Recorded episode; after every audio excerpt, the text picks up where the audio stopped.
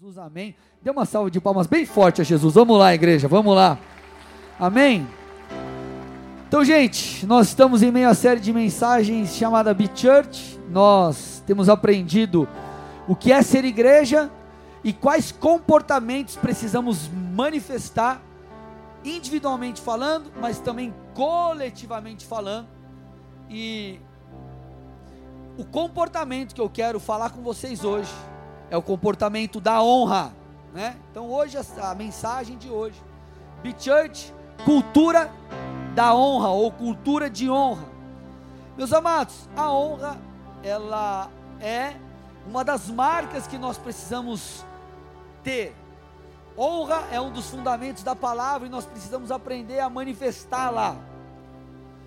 Quando você é, começa a procurar saber um pouco mais sobre isso, e você vai para o conceito bíblico de honra. Se você for lá para o Novo Testamento, você vai procurar a palavra honra, você vai ver que no grego, a raiz dessa palavra, ela fala sobre algo ser valioso, fala sobre algo precioso, fala sobre honra, fala sobre algo de peso, algo precioso, valioso, como ouro. Então, quando você vai cavando fundo na palavra de Deus, você percebe que o termo honra está ligado com valorização. Na verdade, se você fosse resumir o conceito de honra em uma palavra, você resumiria em valorização. Honrar é valorizar. E quando você tem isso na tua cabeça, esse conceito muito bem estabelecido, você começa a perceber que tem tudo a ver com coisas que o Senhor coloca na palavra, obviamente. Quando você vai lá para, por exemplo, um dos dez mandamentos, você vai lá em Êxodo 20, os dez mandamentos estão lá. Você vai no versículo 12, ele fala sobre honrar pai e mãe. Diz assim o texto: honra seu pai e sua mãe. Assim você terá vida longa e plena na terra que o Senhor teu Deus lhe dá. Quando você pega aqui essa palavra honra, agora no Antigo Testamento, no Antigo Testamento, a raiz da palavra em hebraico é kabab, que fala justamente sobre ser pesado, sobre ser importante. Então, honrar papai e mamãe fala sobre tê-los como importante, fala sobre ter o papai e a mamãe como algo de grande valor, com valorizar. Isso é honrar. Honrar é valorizar. E é um dos fundamentos da palavra. Você já começou a ver aqui. Honre pai e mãe em diversos textos você vai ver a palavra de Deus falando sobre honra. Agora, a honra ela se manifesta de maneira externa, e a gente vai falar sobre isso, mas antes de se manifestar de maneira externa, ela nasce no coração. A honra ela é de dentro para fora. Honrar papai e mamãe, por exemplo, começa aqui. É muito mais do que um falar, é muito mais do que um fazer, é de dentro para fora. E você percebe esse conceito lá em Isaías 29, 13. Olha o que a Bíblia diz. Portanto, o Senhor diz: Esse povo fala que me pertence, honra-me com os lábios. Olha lá, honra com palavras, mas o seu coração está longe de mim. A sua adoração, que ela deveria ser de dentro para fora, olha lá, ó, a adoração que me prestam não passam de regras ensinadas por homens. Então a honra ela é manifesta externamente. Você faz algo, você pronuncia algo, você declara que aquilo tem valor, porém ela precisa nascer aqui dentro. Isso tanto no seu relacionamento, por exemplo, com seu pai natural, sua mãe, bem como no seu relacionamento com o Senhor. Nós temos tratado nessa série sobre submissão, sobre, ou melhor, não só sobre submissão, mas sobre você desejar viver a vontade de Deus, sim ou não? Vai na, na palavra Be Church, vai lá no Spotify, SoundCloud, Deezer, você vai ver lá, comida e bebida. Nós tratamos sobre o que? Sobre você e eu desejarmos, nós desejarmos a vontade de Deus. É muito mais do que cumprir com um mandamento bíblico, mas é você cumprir porque você quer cumprir. E assim você honra a Deus. Quando você é transformado a ponto não só de você fazer algo, mas de você fazer porque você quer. E a honra ela se manifesta de diversas formas, mas ela é sempre de dentro para fora. Quando você vai lá, por exemplo, é, perceber lá em João 12, João 12, 3, a 8, ele fala sobre a honra que Maria deu a Jesus. Depois você vai ver também esse relato lá em Marcos, depois a gente vai ler o relato de Marcos sobre esse mesmo fato. Mas olha o que Maria fez para honrar Jesus. Então Maria pegou um frasco de perfume caro feito de essência de óleo aromático, ungiu com ele os pés de Jesus e o enxugou com os cabelos. Olha lá, gente. A casa se encheu com a fragrância do perfume. Mas Judas Iscariotes, o discípulo que em breve trairia Jesus, disse: Este perfume valia 300 moedas de prata.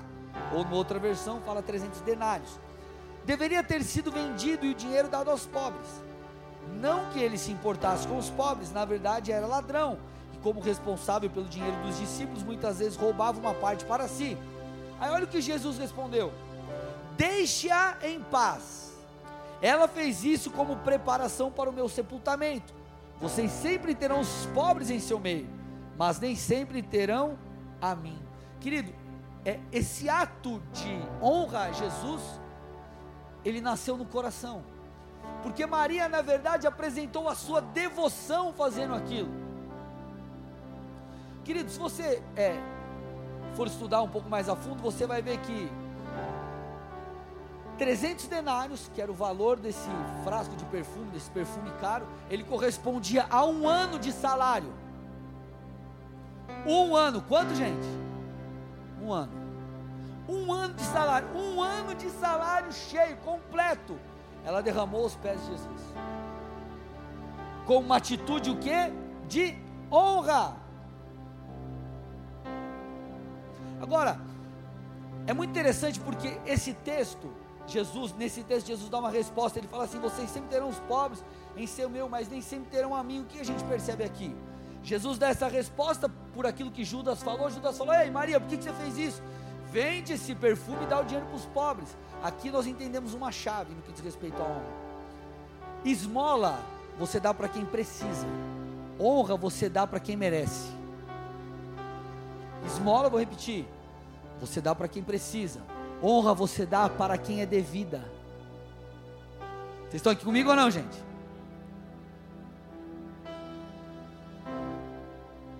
Olha o que diz Romanos 13, versículo 7. Portanto, dai a cada um que deveis, a quem tributo, tributo, a quem imposto, imposto, a quem temor, temor, a quem honra, honra. O que, que Paulo estava falando aos irmãos de Roma aqui? Está falando assim, ei gente, pague tudo que é de direito. Se tem que pagar imposto, pague, porque é devido. Se tem que pagar tributo, pague, porque também é devido. Mas se tiver que dar honra, dê, porque também é devido. Então, honra você dá a quem é devido, a quem merece, não para quem precisa. Então, Maria, o que, que ela fez? Ela estava ali honrando Jesus. Por isso que ela fez aquilo. Agora, o que é interessante a gente entender aqui, amado? Que honra, por que, que é um princípio que nós precisamos obedecer? Primeiro, porque agrada a Deus. Segundo, porque a honra traz recompensas. Vou repetir: a honra traz recompensas. Vamos pegar esse mesmo relato de Maria, mas vamos lê-lo aqui no outro evangelho, lá no evangelho de Marcos que ele traz um complemento. Marcos 14, 6 a 9 diz assim: Jesus dizendo, Maria vai lá, quebra, é, unge os pés de Jesus, vai com seus cabelos ali, enfim. Aí Jesus diz: Deixe-na em paz. Depois da, da, da, do que Judas diz ali, né? Deixe-na em paz. Por que a criticam por terem feito algo tão bom para mim? Vocês sempre terão os pobres em seu meio e poderão ajudá-los sempre que desejarem, mas nem sempre terão a mim. Ela o fez porque ela fez o que podia e ungiu meu corpo de antemão para o sepultamento. Olha o que ele diz agora. Agora Jesus libera a recompensa sobre ela por causa da honra. Ele diz: Eu lhes digo a verdade.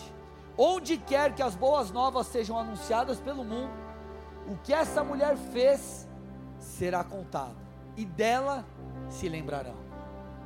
Querido, a honra traz recompensas. Qual foi a honra de Maria? Ei, Maria! onde as boas novas forem anunciadas, o seu nome e esse fato será contado e vão se lembrar de você. Os dez mandamentos, honrar pai e mãe, por exemplo, que nós citamos. Qual é a recompensa de honrar o pai e mãe? Ter uma vida longa e uma vida plena. Honrar papai e mamãe gera o que? Traz o que? Uma vida longa e uma vida plena. Vou te dar um outro exemplo bíblico. 1 Samuel 2,30. A Bíblia diz: Honrarei, o Senhor dizendo: Honrarei aqueles que me honram, e desprezarei aqueles que me desprezam. Então a honra traz recompensas. Repete comigo: a honra traz recompensas. Então você entende que é um princípio espiritual que nós precisamos praticar, primeiro, porque agrada a Deus, segundo, porque isso trará recompensas para mim e para você. E hoje eu quero tratar sobre as duas facetas da honra. Duas coisas que você precisa entender. Duas esferas de honra. E a primeira delas, que você precisa entender e ficar muito claro no seu coração, e você vai perceber como ela é extremamente necessária, é a honra a Deus. A honra a Deus. Querido, a honra ao Senhor, ela libera sobre nós o favor do alto, libera sobre nós as bênçãos do Senhor e atrai o sobrenatural, querido. Sem honra, você vai deixar de ter acesso a muitas coisas que você poderia ter no Senhor. Eu vou te mostrar, Marcos 6, do 1 ao 5. Olha o que diz o texto. Marcos 6, do 1 ao 5, na NVI. Jesus saiu dali e foi para sua cidade, acompanhado dos seus discípulos. Quando chegou o sábado, começou a ensinar na sinagoga, e muitos do que os ouviam, dos que o ouviam ficaram admirados. De onde lhe veio essas coisas? perguntavam eles. Que sabedoria é essa que lhe foi dada? E esses milagres que ele faz? Não é esse o carpinteiro, filho de Maria e irmão de Tiago, José, Judas e Simão? Não estão aqui conosco as suas irmãs? E ficavam escandalizados por causa dele. Aí olha o que o texto diz, presta atenção aqui, amados. Jesus lhes disse: só em sua própria terra, entre os seus parentes, em sua própria casa, é que um profeta não tem que está escrito? Honra. Aí olha a consequência.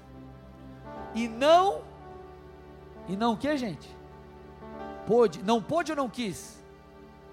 E não pôde fazer ali algum, fazer ali nenhum milagre, exceto impor as mãos sobre alguns doentes e curá-los. Então Jesus foi limitado pela falta de honra, amados. Jesus o Filho de Deus foi limitado. Eu vou repetir: Jesus, o Filho de Deus, foi limitado pelo quê? Pela falta de honra. Querido, entenda algo aqui. Você nunca receberá o que você despreza. Você nunca vai receber aquilo que você despreza. Vou repetir: você nunca receberá aquilo que você despreza. Por que, que tem muita gente que não cresce espiritualmente, por exemplo? Porque o cara despreza as disciplinas espirituais, por exemplo, como oração, como leitura bíblica. Por que, que o cara não cresce e não muda muitas vezes? Porque ele despreza é, o cultuar a Deus, ele despreza muitas coisas. E porque ele despreza, ele não dá a devida atenção que ele faz, ele não recebe daquilo. Então ele não recebe, por quê? Porque ele despreza prezou. Querido, tudo que você despreza, você perde. Vocês conseguem entender, amados? Tudo que você despreza, você perde. Nós citamos aqui, por exemplo, o, a, o Ministério de Famílias, mergulhando na palavra, enfim. Se você despreza, é, e eu não estou colocando isso como um fardo na sua vida, eu só estou usando como exemplo, tá? Mas, por exemplo, se você despreza o ensino, você não vai ter conhecimento. Se você não tem conhecimento, você muitas vezes vai deixar de acessar aquilo que você poderia acessar, e por aí vai. Então, o desprezo, ele impede você de receber. Você nunca vai receber aquilo que você despreza. Jesus foi desprezado, por isso ele não pôde agir. Não é que ele não quis, ele não pôde. E Jesus estava ali fisicamente ministrando. Agora, quando você vai para um outro relato bíblico, você percebe Jesus agindo poderosamente por causa da honra que lhe foi dada. Acompanha ela comigo em Mateus 8, versículos 5 ao 13. Entrando Jesus em Cafarnaum, dirigiu-se a ele um centurião pedindo-lhe ajuda. E disse: Senhor, meu servo está em casa paralítico em terrível sofrimento. Jesus lhe disse: Eu irei curá-lo. Respondeu o centurião: Senhor, eu não mereço receber-te debaixo do meu teto, mas dize apenas uma palavra, meu servo será curado. Pois eu também sou homem sujeito à autoridade, com soldados sob meu comando. Eu digo a um: vai, ele vai, a outro: venha, e ele vem. Diga ao meu servo: faça isso, ele faz. Ao ouvir isso, Jesus admirou-se e disse aos que o seguiam: Digo-lhes a verdade, não encontrei em Israel ninguém com tamanha fé. Eu lhes digo que muitos virão do Oriente, do Ocidente, se sentarão à mesa com Abraão, Isaac e Jacó no reino dos céus. Mas os súditos do reino serão lançados para fora, nas trevas onde haverá choro e ranger de dentes. Então Jesus disse ao centurião: Vá, como você creu, assim lhe acontecerá. Na mesma hora o seu servo foi curado. Nós vemos aqui, querido, Jesus diante de um camarada romano, um centurião, que é um homem com uma alta patente militar, ele cuidava de um batalhão de 100 soldados, honrando Jesus. E lá na sinagoga, Jesus estava presente ministrando e não deram moral. Aqui, diante do cidadão romano, do centurião, o centurião diz assim: Ei Jesus, eu não sou sequer digno que você vá lá curar o meu servo que você entre na minha casa. Então faz o seguinte, Jesus, só dá uma ordem que eu sei que ele vai ser curado, meu irmão. Olha isso. E o texto diz o quê? Que o camarada foi curado à distância. E, o, e a galera lá que estava na sinagoga vendo Jesus, ninguém deu moral. E ele não pôde operar milagres. Então você percebe aqui, meu amado, que é, envolve em alguns momentos da nossa vida mais do que fé, envolve honra. Porque se Jesus estava ministrando na sinagoga, ali existiam pessoas de fé, sim ou não? A sinagoga, vamos trazer para a nossa ótica aqui, a igreja. Você está aqui na igreja porque você acredita em Deus, você quer ouvir uma palavra, você quer mudar, você está precisando de Jesus, alguma coisa assim. Então você está manifestando a sua fé, sim ou não? Tem fé. Só que naquele ambiente de fé, Jesus não pôde operar. Por quê? Porque não tinha honra. Ele foi desprezado. Agora você vê que diante de um centurião romano, ele pegou a fé, somou a honra e isso operou, e isso atraiu o milagre.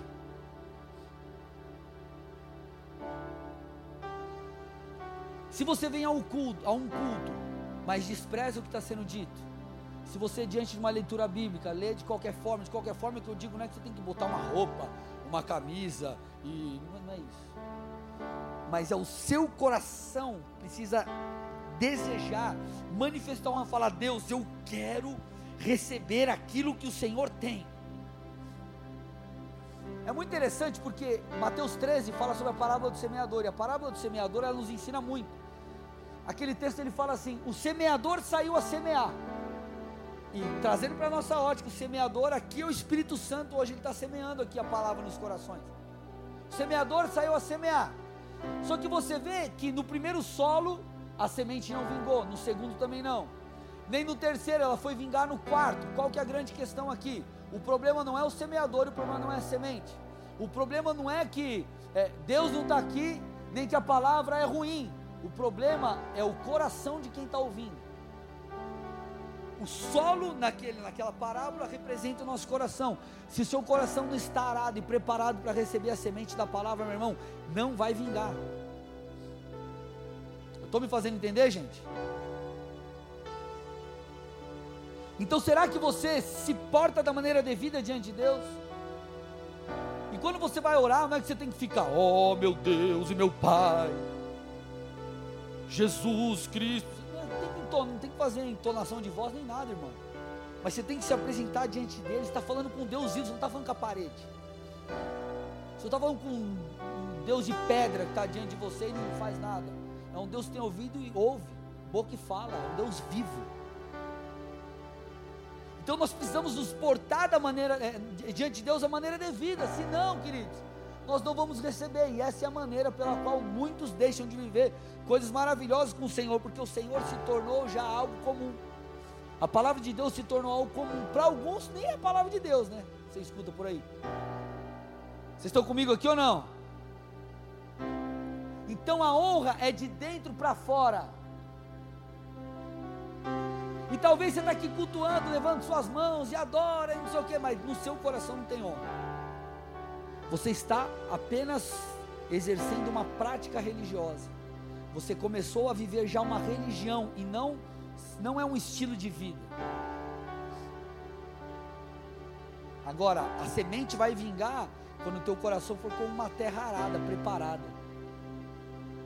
Claro que nem sempre, irmão, você vai estar com vontade de ler a Bíblia, de orar, de vir no culto. Mas mesmo assim, você entende, você fala, cara, bem ou mal eu vou no culto, bem ou mal eu vou me prostrar diante de Deus, eu vou obedecê-lo, eu vou segui-lo.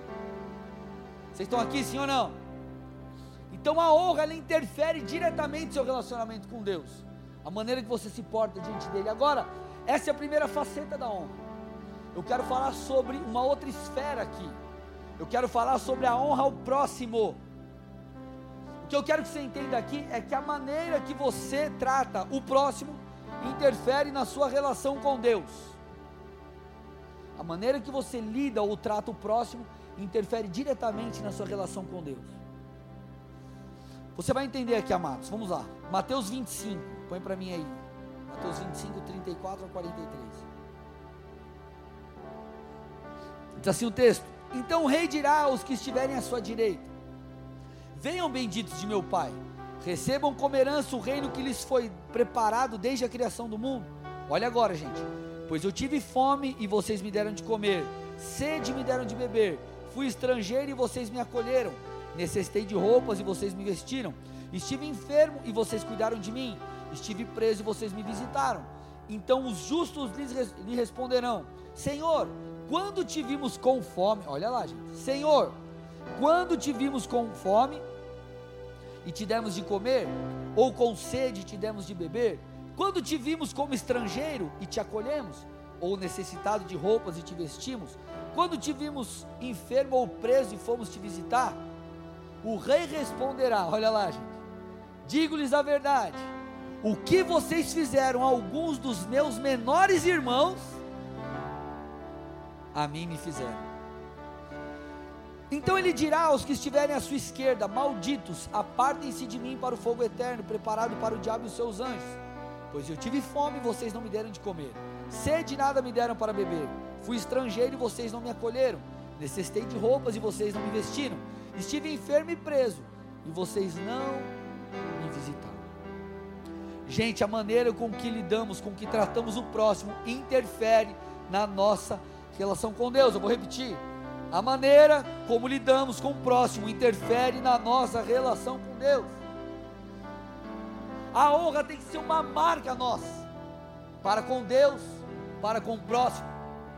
Queridos, é, um outro exemplo, 1 Pedro 3,7, olha lá, para nós aí, maridos.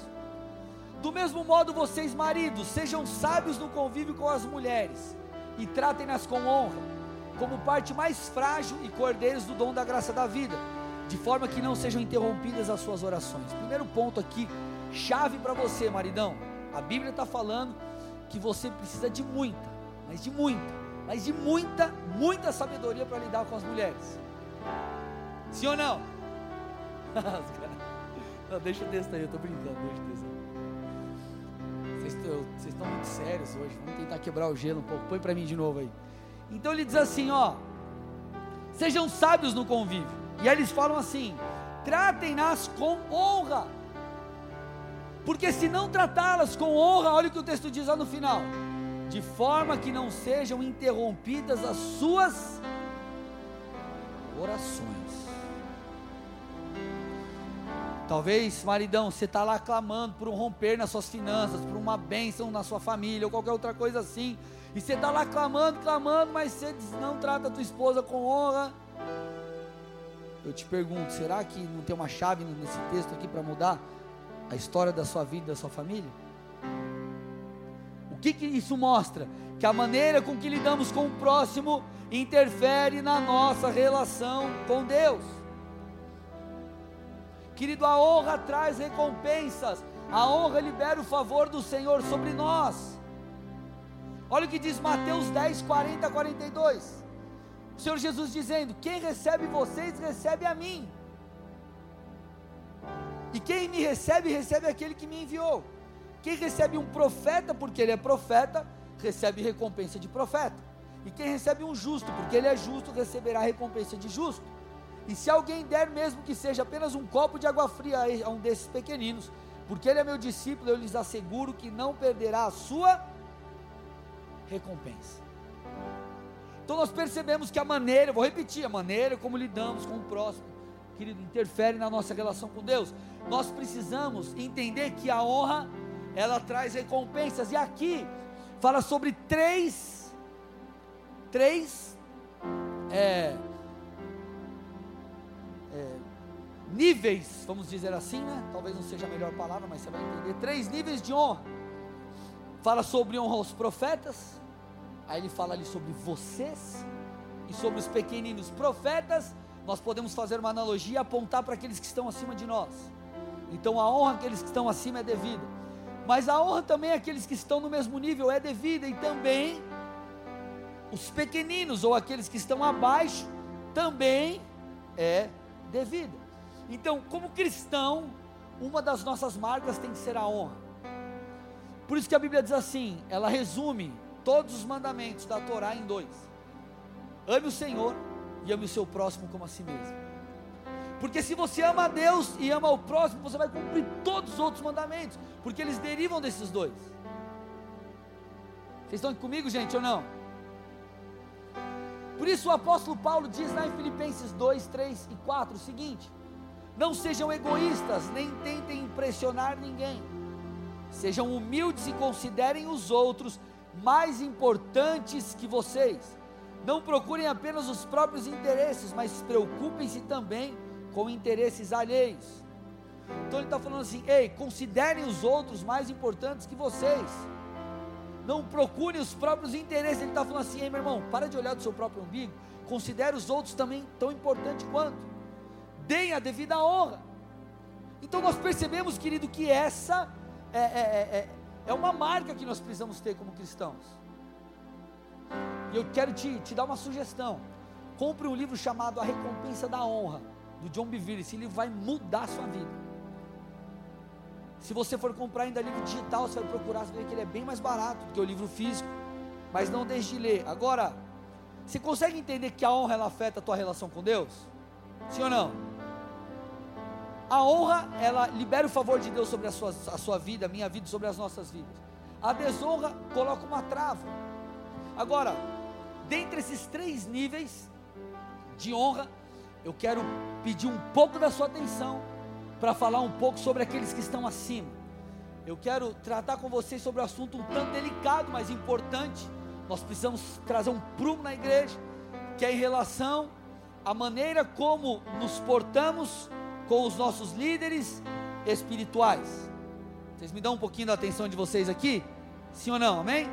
Queridos, uma forma de Satanás destruir o corpo de Cristo, ou melhor, destruir uma igreja, basicamente ele tem duas maneiras. Primeira, derrubando o pastor.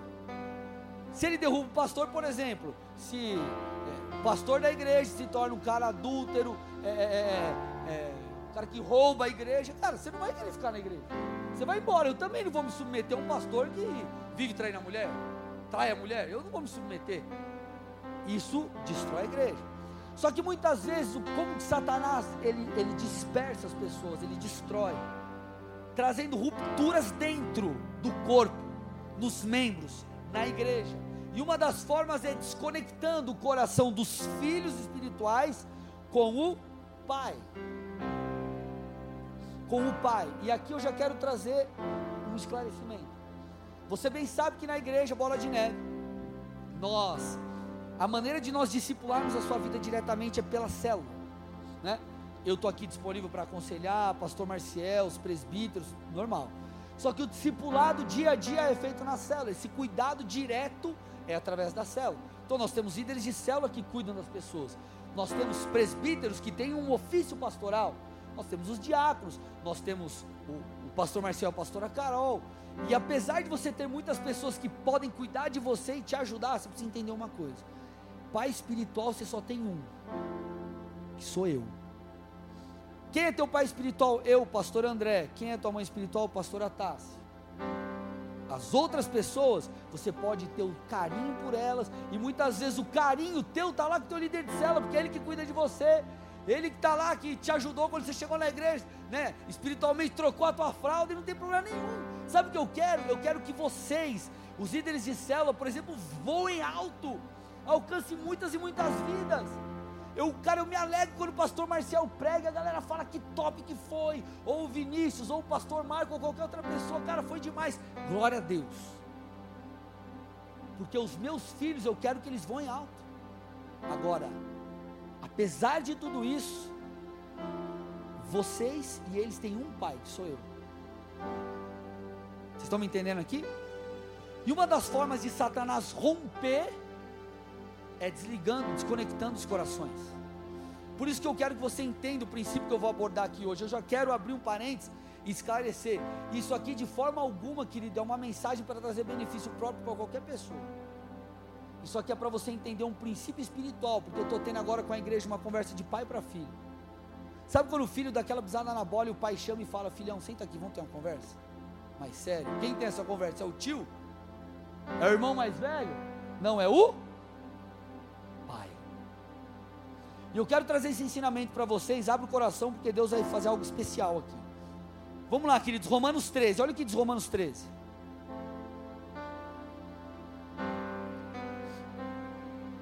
Romanos 13, 1 e 2. Aqui ele está falando sobre a submissão às autoridades. Aqui, especificamente nesse texto, é sobre as autoridades civis. Só que se nós devemos nos submeter às autoridades civis, e obviamente, desde que não nos peçam para fazer algo que não é bíblico, ah, saiu um decreto aí, a igreja, ninguém pode mais orar a Deus, eu vou que, sou o primeiro a quebrar esse, essa lei aí, porque ela é antibíblica. Ah, o pastor mandou você mentir, você não mente, não importa se o pastor mandou, se o teu chefe mandou, ele está mandando você pecar, você não peca, irmão. A palavra está acima de tudo isso. Vocês estão aqui comigo ou não? Só que esse texto ele fala sobre submissão às autoridades. E se isso se aplica num campo civil, obviamente isso se aplica no campo espiritual. Então ele diz assim: ó, todos devem sujeitar-se às autoridades, pois toda autoridade vem de Deus, e aqueles que ocupam cargos de autoridade foram ali colocados por Ele. Olha lá, gente. Portanto, quem se rebela contra a autoridade, se rebela contra Deus que a instituiu, e será punido. Então você vê que esse texto ele não precisa ter nada de revelação, basta você ler e interpretar. Agora, o teu coração, entenda algo, amado, o teu coração tem que estar conectado com o coração da sua liderança. Porque um coração desconectado, querido, ele vai, ele vai, cara, é, gera muitas coisas ruins para você. Como para mim, porque eu tenho um pai espiritual. Olha que interessante. E por que que essa essa insubmissão, essa rebeldia, enfim, esse princípio, quando nós quebramos, nós estamos desonrando o próprio Deus. E quer saber por quê? Você está desonrando a Deus indiretamente, porque olha o que diz em Mateus 10, 40. Nós já lemos esse texto, mas eu quero ler de novo. Jesus dizendo para os seus discípulos ali, ele está falando para os doze, os doze apóstolos que são os líderes, aqueles que startaram as coisas, aqueles que foram. Para os doze, ele diz assim: quem recebe vocês, recebe a mim. E quem recebe a mim, recebe aquele que me enviou, recebe o Pai. Então ele está falando: ei, líderes, apóstolos, quem receber vocês, está me recebendo. Então quem não receber vocês, também não me recebe. Se, por exemplo, pastor Marcial chega para mim e fala, ô pastor, fui chamado para pregar na igreja tal lá, você me abençoa, tal. Pô, vai em paz, prega lá tal. Ele vai lá e prega, ele é maltratado, a galera despreza ele. Ele não vai voltar lá e nem eu vou voltar. E eu nem vou se me convidar. Sabe por quê? Ele desprezou meu filho. Se desprezou meu filho, desprezou o pai. Se alguém despreza o teu filho, como que você vai agir, irmão? Diz para mim. Vocês estão comigo aqui ou não, amados? Então Jesus está dizendo: quem recebe, recebe esses caras aí, os meus enviados, estão me recebendo. Por isso, meu irmão, você tem que entender esse princípio. Aí tem gente que fala assim: não, pastor, mas é, meu negócio, meu lema é o seguinte: eu me submeto a Deus, eu não me submeto a homens. Querido, ninguém está falando que você tem que ser é, puxa-saco de pastor, puxa-saco de líder, um robozinho gospel. Que se teu líder falou, oh, limpa a sola do meu pé, você vai limpar, pelo amor de Deus, irmão. Eu estou falando do princípio espiritual, vocês estão me entendendo aqui? Sim ou não?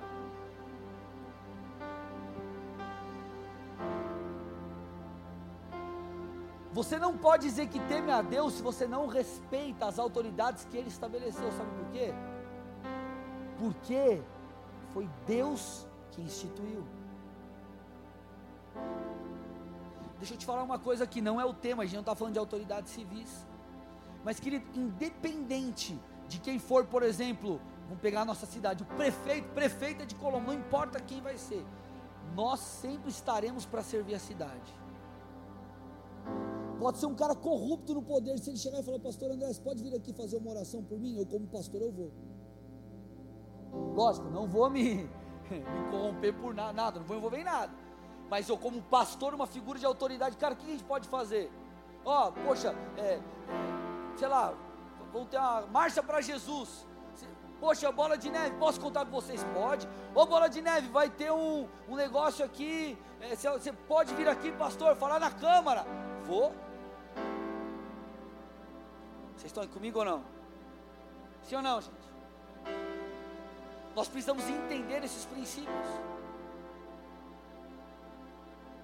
Quanto mais o que diz respeito aos líderes espirituais que zelam por nós, que pagam o preço por nós. Queridos, 1 Tessalonicenses 5, 12 e 13 diz: Irmãos, honrem seus líderes na obra do Senhor, eles trabalham arduamente entre vocês e lhes dão orientações. Tenham grande respeito e amor sincero por eles por causa do trabalho que realizam. Querido, esse é um princípio espiritual. E muitas vezes nós quebramos esse princípio com algo muito sutil que é a indiferença. Talvez, talvez você já não se encontre num quadro de desonra, eu vou falar daqui a pouco sobre isso, mas você se enquadra em uma situação de indiferença. Então sabe quando, por exemplo, teu líder manda uma mensagem para você e fala, cara, ó, poxa, tal coisa, te dá uma orientação, te fala alguma coisa, enfim. Você não dá bola, você descarta. Ai, por exemplo, a liderança, nós tivemos uma reunião ontem aqui. Poxa, o pastor foi lá, mandou uma mensagem que eu mandei para a galera, foi na quarta, ô gente, eu sei que está em cima da hora, mas, puxa, ó, gostaria muito de contar com vocês, é uma reunião importante, tal, tranquilo, se vocês não puderem, como não era algo que estava agendado, tudo bem, mas uma coisa é o cara que fala assim, pastor, eu já tenho um negócio que eu não posso vir, a reunião foi marcada em cima da hora, beleza. Agora é o, o, o caso diferente é aquele que fala, ai que saco, cara. Por de novo o pastor enchendo a paciência. Ou talvez você não manifeste uma desonra, mas talvez no seu coração você fala, ai, lá vem.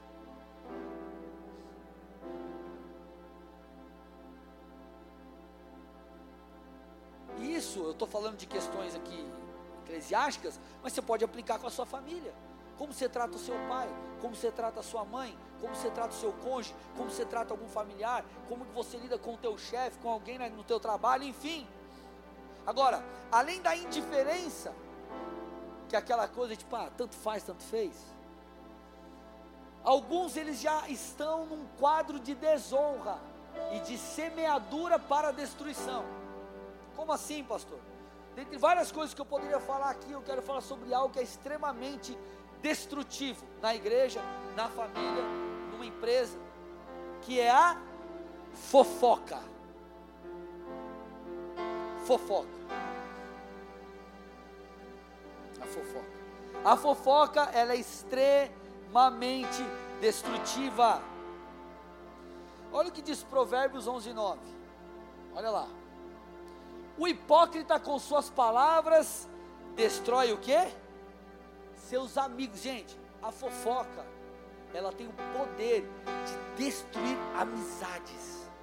Ela tem o poder de destruir famílias, de destruir sociedades muito bem estabelecidas, tem o poder de destruir ministérios, de destruir igrejas, de quebrar alianças.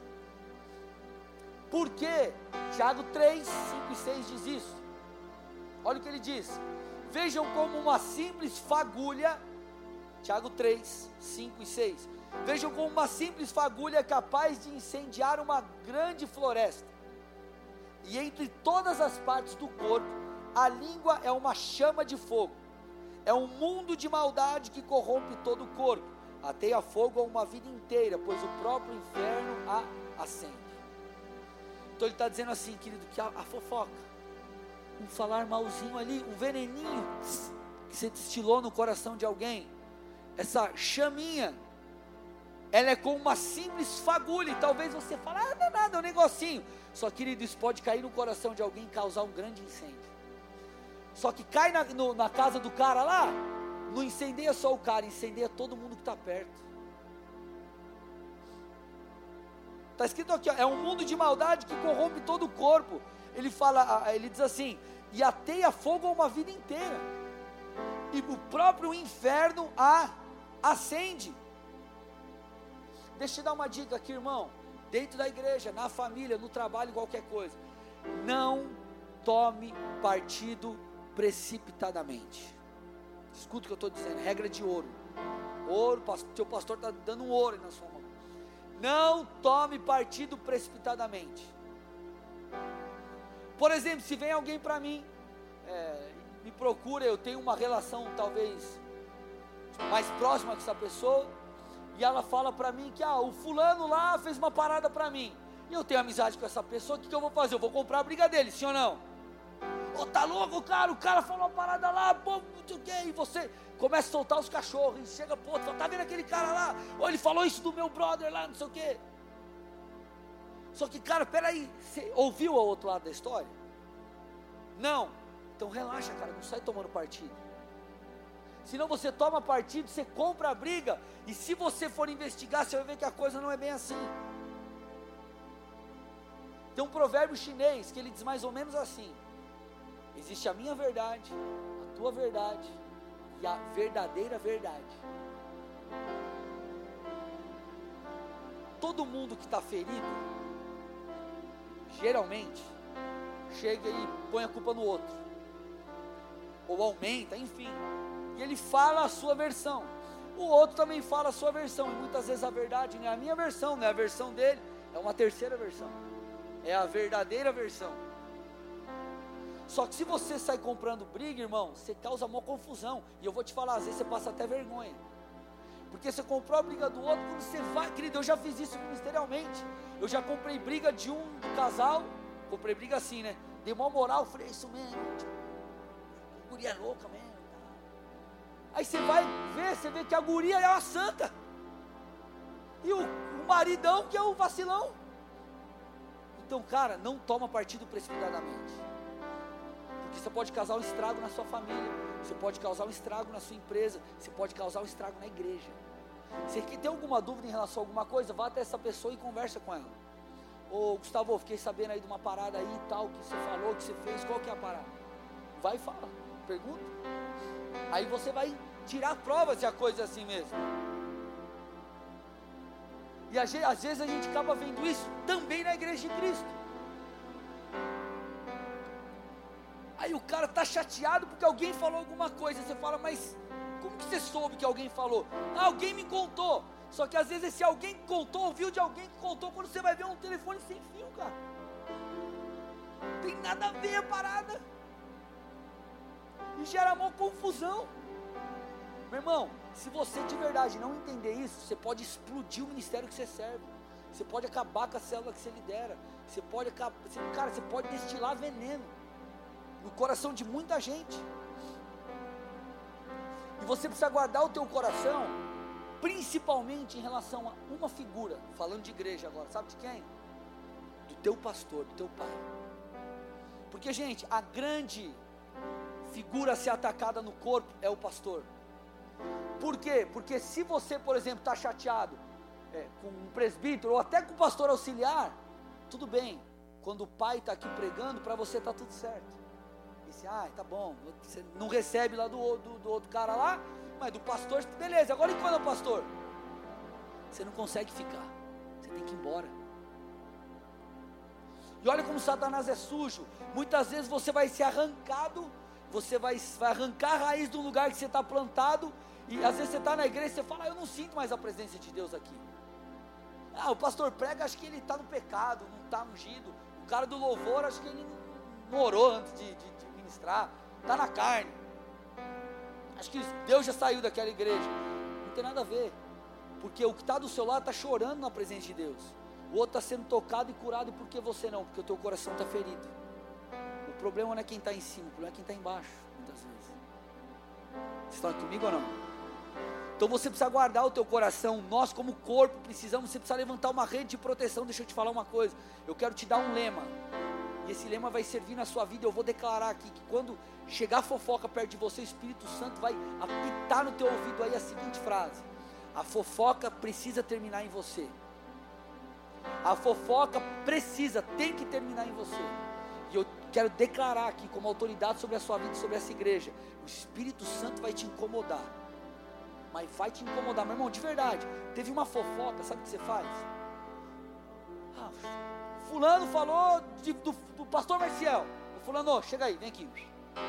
Pastor Marcial, o cara falou tal parada aí, vamos resolver? Resolve.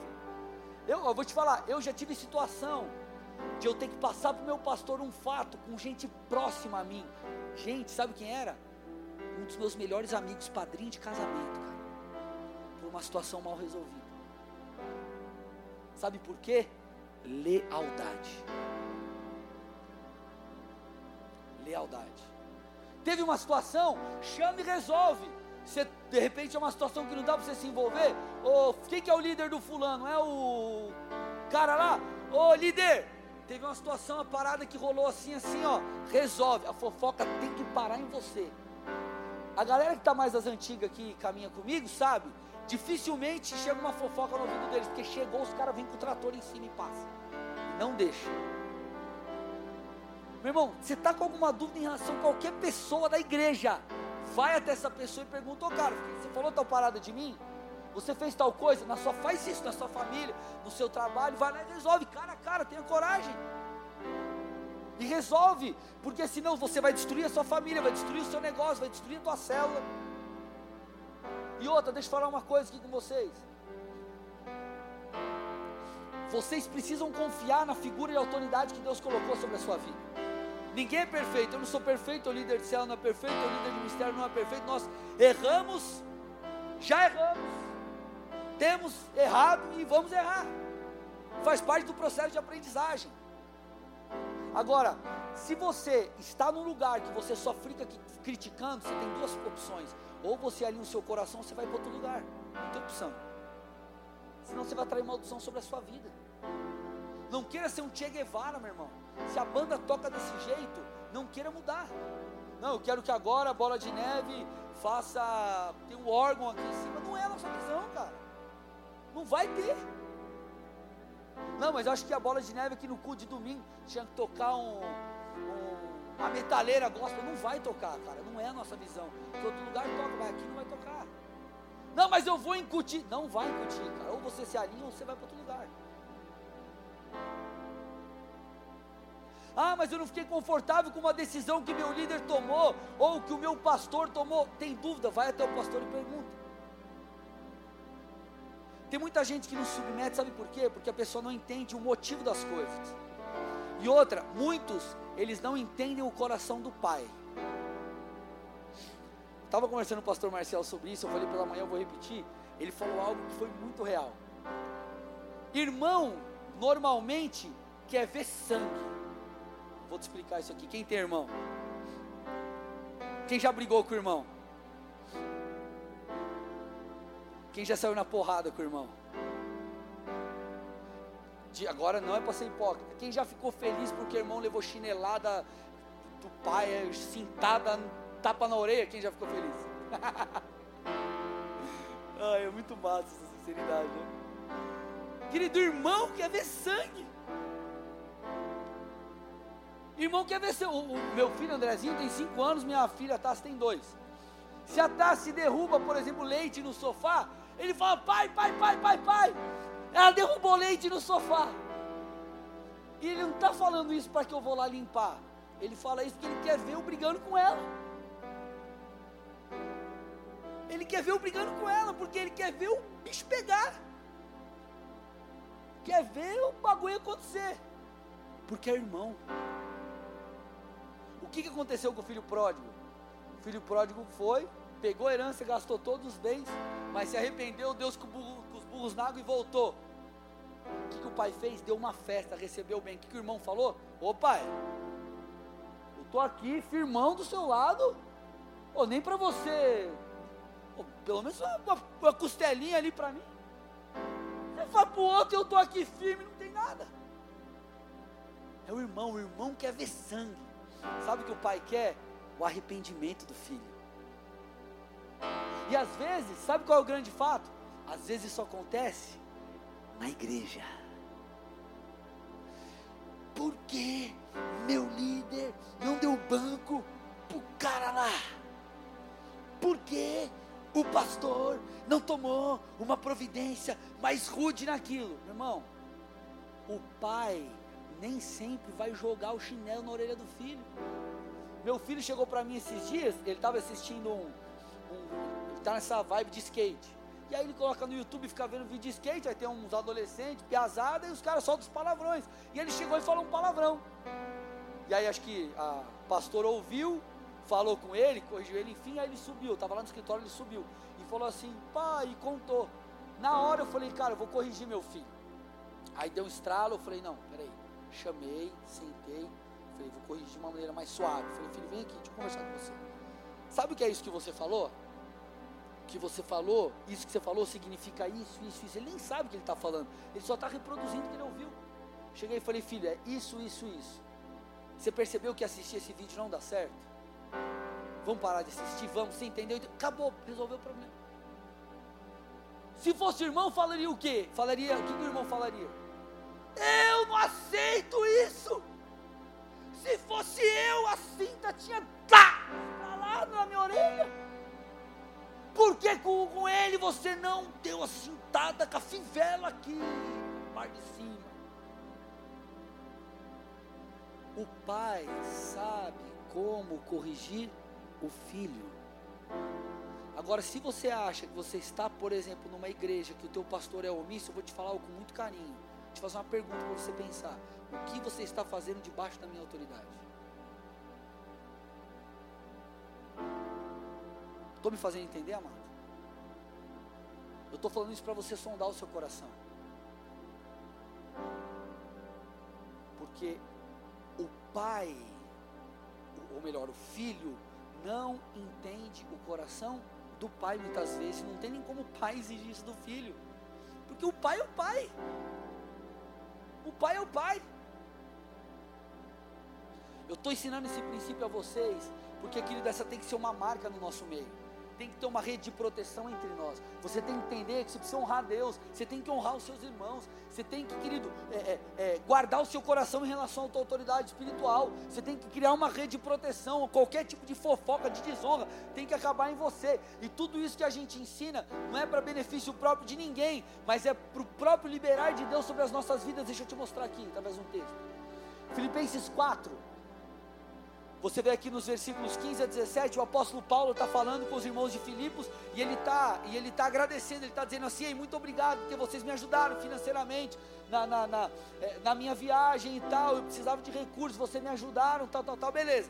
Aí chega no versículo 17, ele fala assim, ó, mas eu não estou dizendo isso, está explicando aqui, eu não estou dizendo isso, agradecendo vocês, encorajando vocês, porque eu quero receber alguma oferta. Ele está falando, pelo contrário, eu quero que vocês sejam recompensados por sua bondade.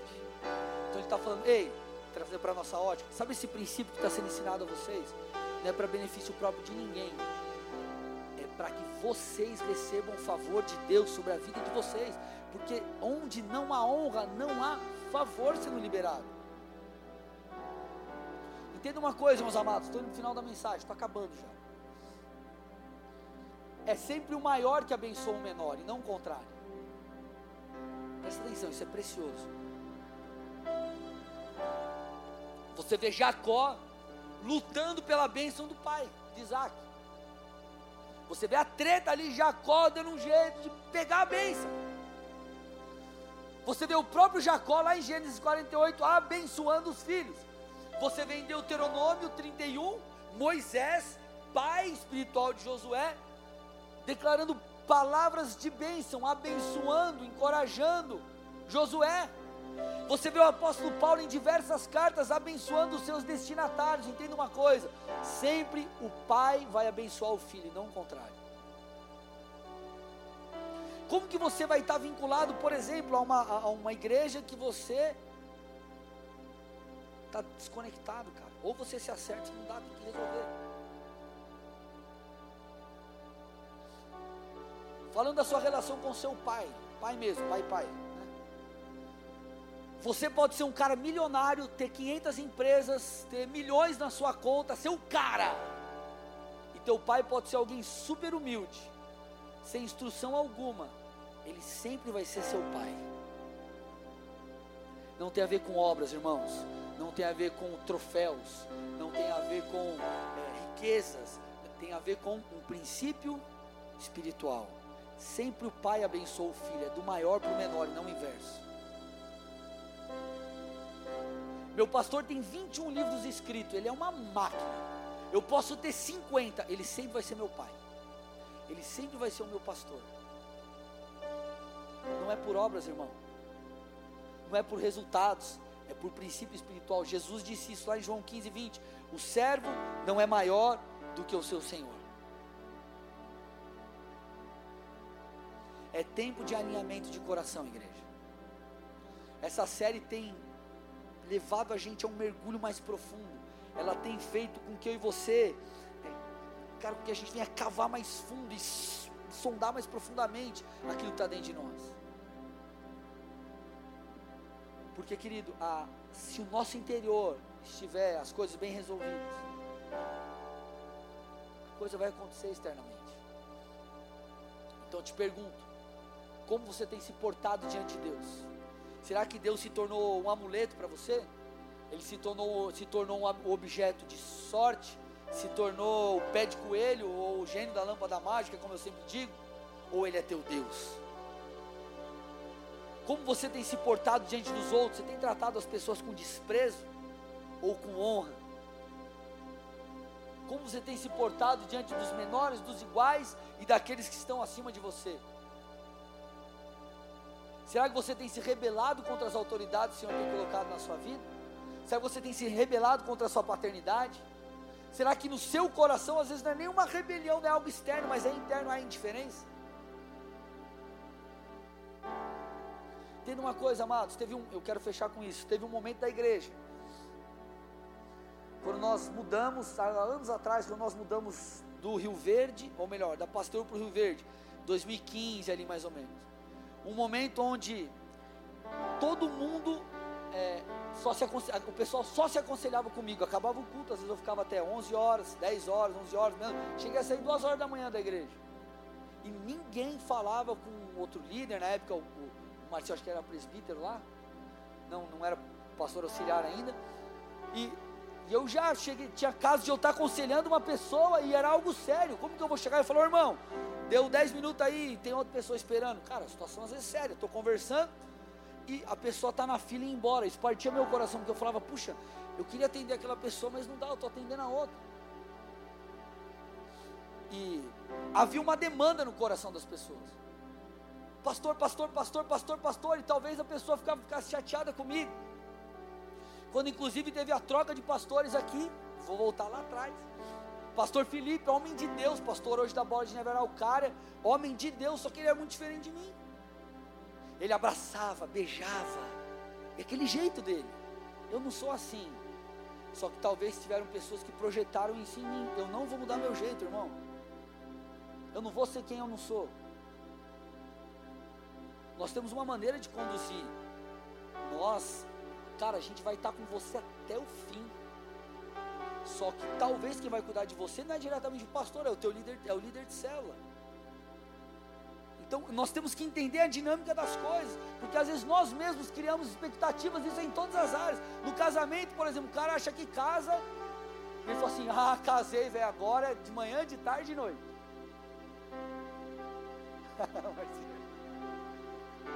Vocês entenderam, né? Os, mentes limpas. O cara fala, relaxa, cara. O cara monta um negócio. O cara, não, daqui três meses eu tô. Já vou comprar minha passagem para é, fazer um tour na Europa que vai bombar meu negócio. Pode bombar. Tudo bem, cara. Trabalhe para isso, mas não crie uma expectativa demasiada. E as pessoas criam coisas em suas próprias mentes, expectativas, que não é possível de ser cumprida. Às vezes a pessoa sabe que ela tem, ela tem um buraco emocional. E ela projeta isso, às vezes ela coloca um peso no marido, ou um peso na esposa, que, cara, relaxa, não vai dar para cumprir, calma. O cara às vezes coloca um peso no líder de célula, no pastor, no diácono, no presbítero. Que você fala, meu Deus, cara, é só o Espírito Santo para cumprir isso daí. Porque para estar 24 horas do seu lado é só ele. Vocês estão entendendo aqui, amados?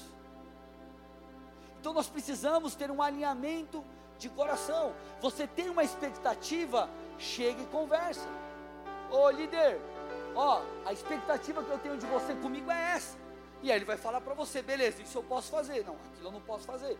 Tem gente que às vezes vem falar comigo, aconselhamento, e se é um caso que precisa acompanhar constantemente, se é um caso que às vezes é duas, três conversas, ô irmão, marca aí de novo, vamos conversar, a gente vem, conversa, troca ideia mais vezes, beleza. Agora, se é um caso que tem que ser acompanhado dia a dia, eu não posso prometer para a pessoa que eu vou acompanhar. Eu tenho presbíteros, eu tenho 160 líderes.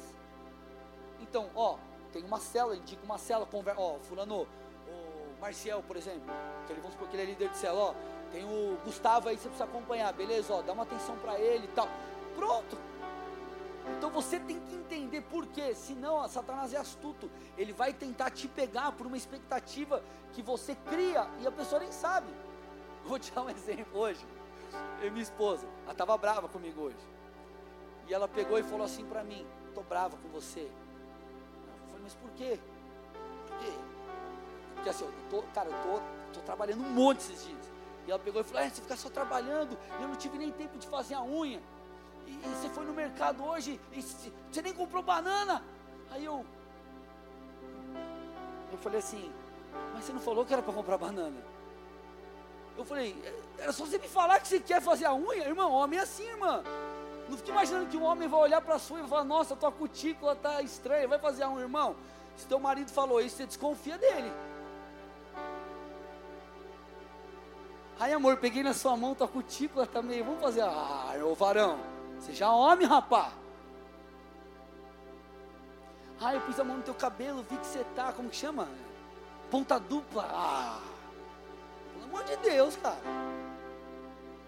Então, cara, aí eu, eu olhei para ela e falei assim, amor, você está sendo injusta comigo. Como que eu vou saber que você quer fazer a unha? Você nem falou. É só você me falar, ó, fazer a unha, vamos ajustar para ficar com as crianças? Beleza.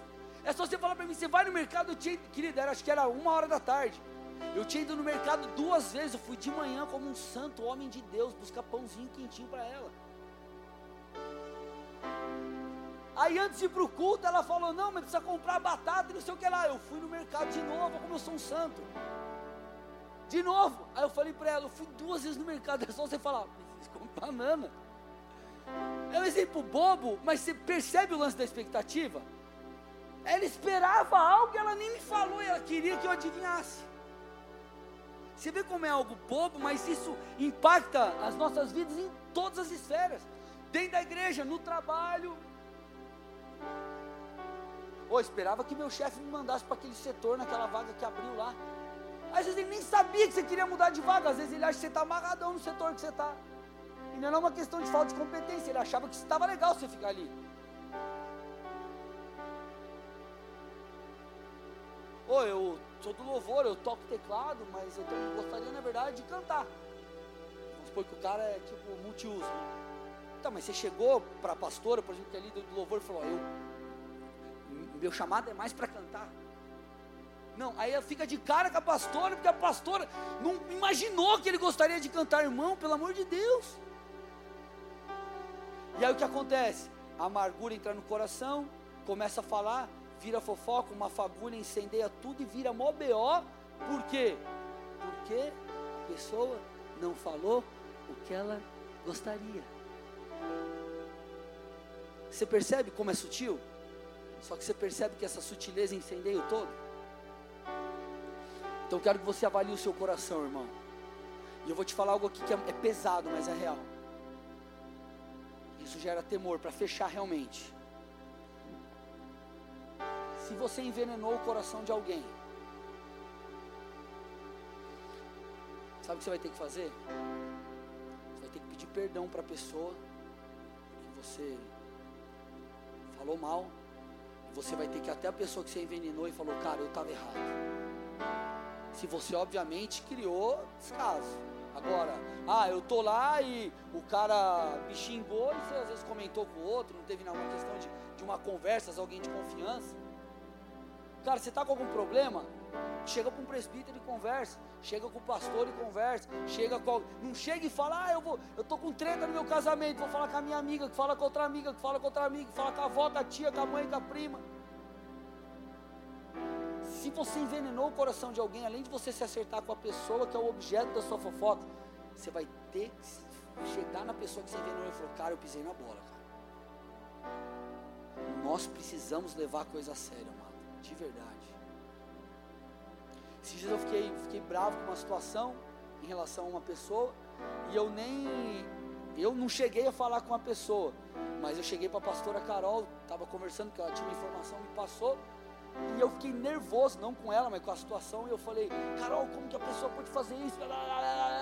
E soltei os cachorros da pessoa para Carol. Não, não tinha falado com a pessoa, né? com a Carol. Sabe o que eu fiz? Liguei ou mandei um áudio e falei, ó, me perdoa, eu errei.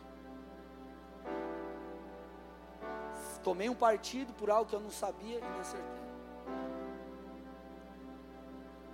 Você não pode ser objeto de divisão na sua casa, no seu trabalho, na sua, na sua, na igreja, no ministério.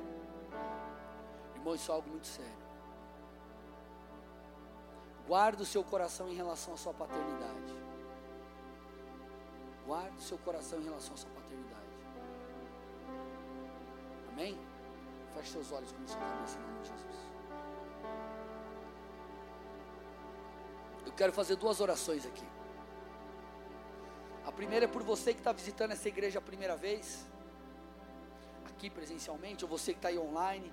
Talvez você veja convite de alguém, às vezes alguém compartilhou no Facebook, você é, abriu o culto, começou a assistir, bom, eu quero te dar o